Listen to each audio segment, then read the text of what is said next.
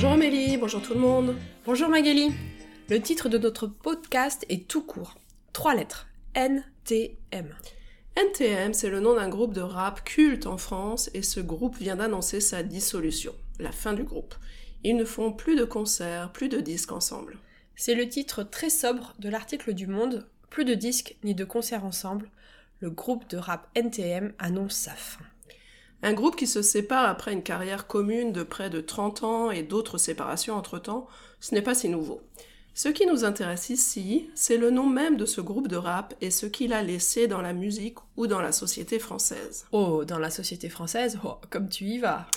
J'exagère à peine. Tout le monde a écouté ou au moins entendu MTM, non? Oui, c'est vrai. Et si on n'a pas écouté la musique, on a entendu parler de ce groupe au journal télévisé, car ils ont eu plusieurs procès.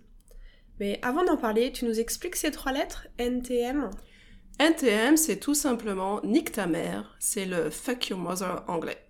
Une insulte très courante, enfin qu'on entendait souvent le siècle dernier, je veux dire avant 2000. Le groupe a été fondé d'ailleurs en 1988 en Seine-Saint-Denis. Et les procès dont tu parles, c'est principalement en 1996. Le groupe est condamné pour outrage à personne détentrice de l'autorité publique, ce qui veut dire concrètement qu'ils ont insulté la police lors d'un concert. Les syndicats de policiers ont alors porté plainte. Trois mois de prison ferme quand même. Les paroles prononcées, on vous laisse les découvrir sur Internet. On a, à ce moment-là, beaucoup entendu parler de ce procès et des questions de la liberté d'expression que cela soulevait.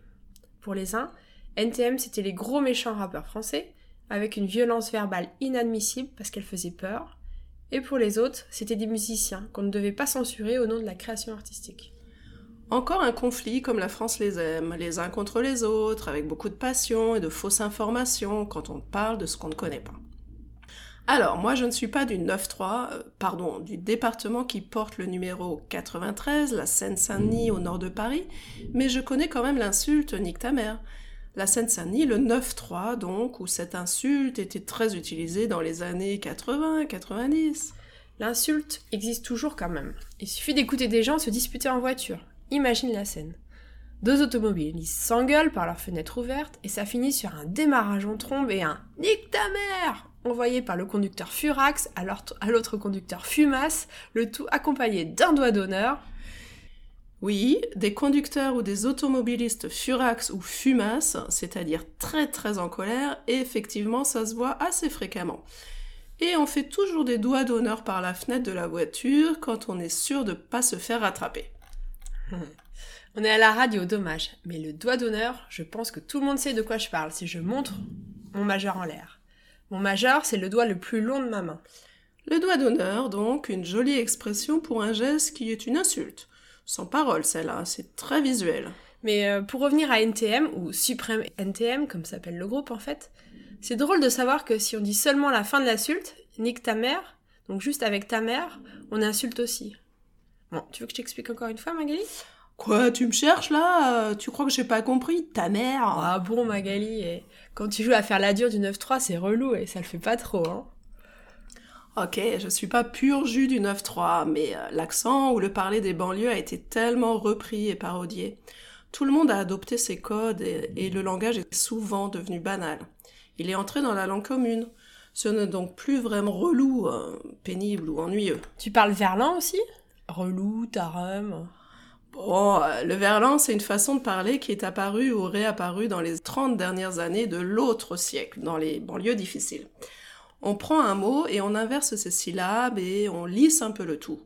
Donc euh, la cité, c'est la tessie, laisse tomber, c'est laisse béton, et plus compliqué, la mer, c'est la rhum, le flic, c'est le keuf, ou encore l'arabe, c'est le rebeu, qui est devenu après le beurre.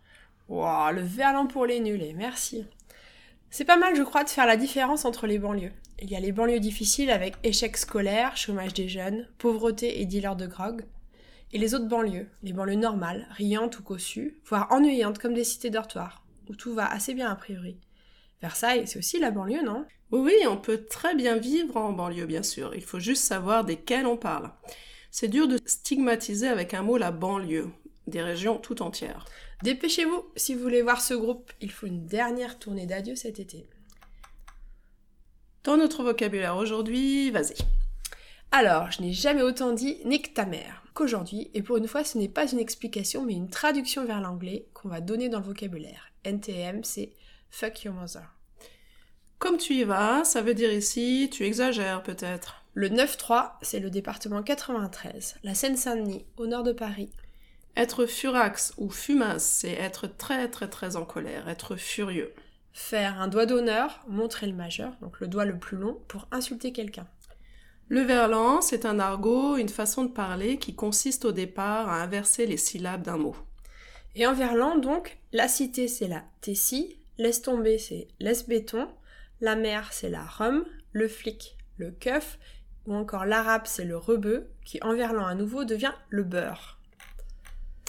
Au revoir et à tout bien C'est ça. Allez, à bientôt Abonnez-vous et faites-nous entendre sur l'autrefrançais.fr.